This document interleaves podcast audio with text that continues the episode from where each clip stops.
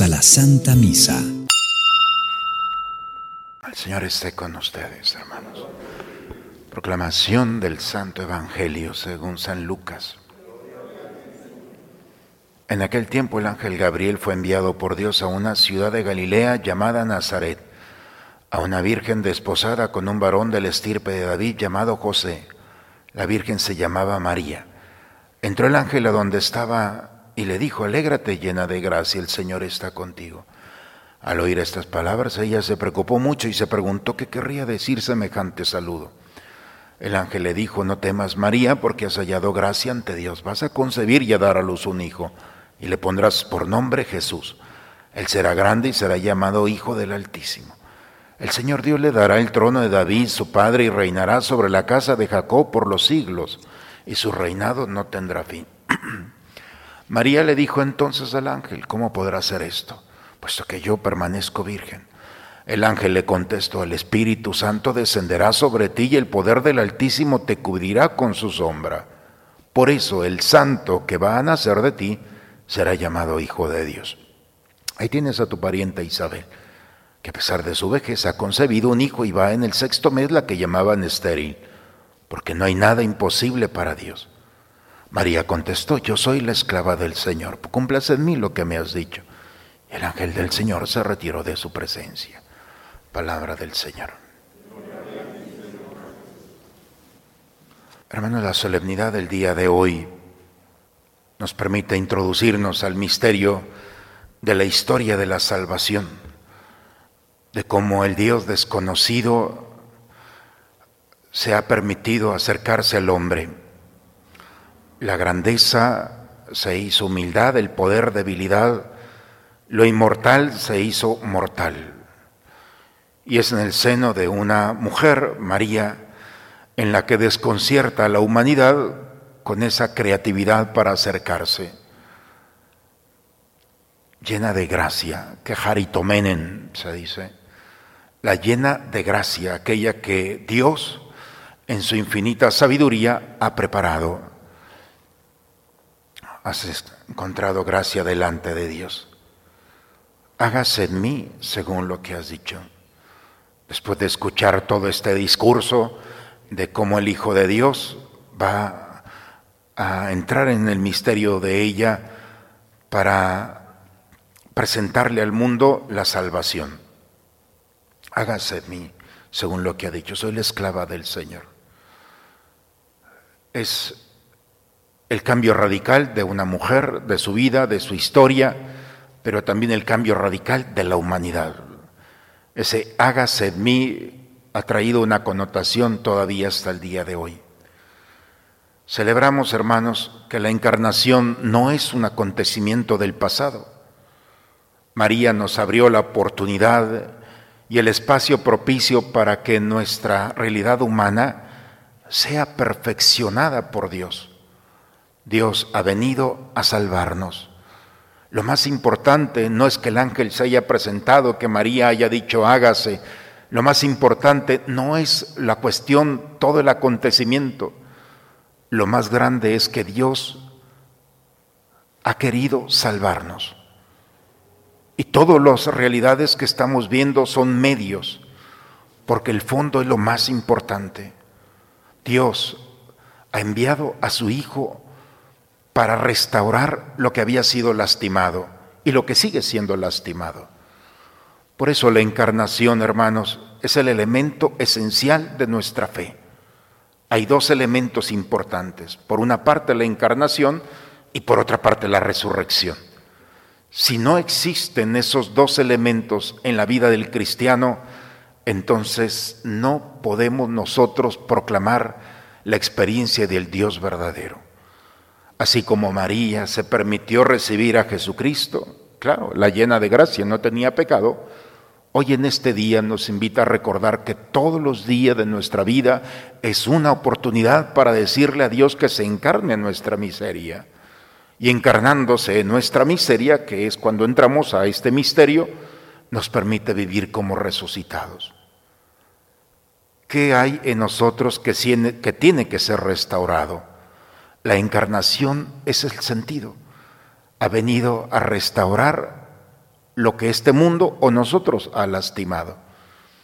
Quizá ese dolor que nos persigue y nos acompaña día y noche en el alma, en el cuerpo, nuestras debilidades, nuestras caídas, nuestros pecados, todas esas realidades. La encarnación es precisamente esto, la esperanza y el gozo de que esta realidad no tiene la última palabra. El que tiene la última palabra es Jesucristo, el único que puede salvarnos, restaurarnos para participar con Él de la resurrección. Así como María, modelo de la iglesia, hoy podemos decir, hágase en mí según tu palabra. Y permitamos que la palabra de Dios venga a tocar nuestra realidad y nos permita ya desde esta vida participar de los gozos y frutos de esta encarnación que llamamos resurrección.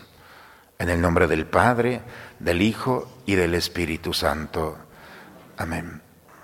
Señor, por esta comunión, fortalece en nosotros la verdadera fe, para que a cuantos proclamamos que el Hijo de la Virgen María es verdadero Dios y verdadero hombre, lleguemos a la alegría eterna por el poder salvador de su resurrección, por Cristo nuestro Señor. Señor esté con ustedes. La bendición de Dios Todopoderoso, Padre, Hijo y Espíritu Santo, descienda sobre ustedes, sobre sus familias y permanezca siempre. Pues hermanos, el día de hoy la Iglesia nos invita a vivir nuestra experiencia de encarnación pidiendo a Dios que se encarne especialmente en las realidades de conflicto. El Papa ha consagrado ya y nos invita a la Iglesia a consagrarnos a nuestra Madre Santísima y por ella buscando la paz, especialmente en este conflicto que el mundo el día de hoy está viviendo entre Ucrania y Rusia. Pidamos que la experiencia de la encarnación en nosotros no solamente traiga la paz al mundo entero, sino también a nuestros corazones, que seamos frutos de esa encarnación de nuestro Señor. Invoquemos la presencia de nuestra Madre Santísima diciendo, Dios te salve María, llena eres de gracia, el Señor es contigo. Bendita eres entre todas las mujeres y bendito es el fruto de tu vientre Jesús. Santa María, Madre de Dios, ruega por nosotros los pecadores. Nuestra muerte. Amén. Vayamos en paz, la misa ha terminado.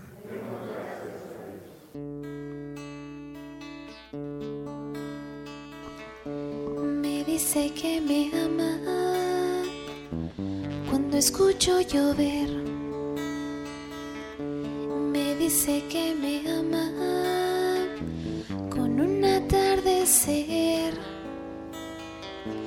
Lo dice sin palabras, con las olas del mar. Lo dice en la mañana, con mi respirar. Me dice que me ama y que conmigo quiere estar. Me dice que me busca cuando salgo yo a pasear.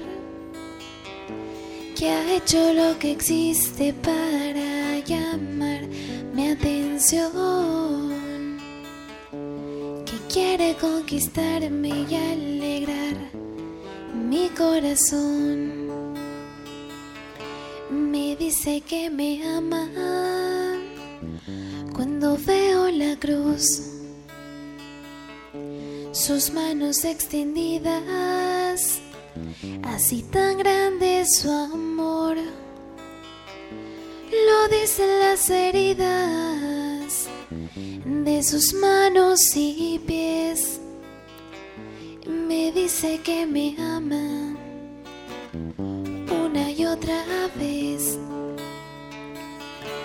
me dice que me ama y que conmigo quiere estar.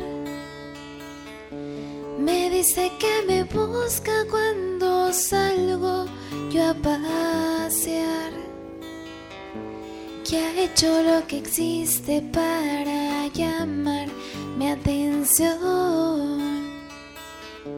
Que quiere conquistarme y alegrar mi corazón. dice que me ama cuando veo la cruz, sus manos extendidas, así tan grande su amor. Lo dicen las heridas sus manos y pies. Me dice que me ama una y otra vez. Me dice que me ama y que conmigo quiere estar. Me dice que me busca cuando salgo yo a pasear. Que ha hecho lo que existe para llamar mi atención que quiere conquistarme y alegrar mi corazón. Me dice que me ama cuando escucho llover. Me dice que me ama con un atardecer. Lo dice sin palabras con las olas del mar. Lo dice en la mañana con mi respirar. Me dice que me ama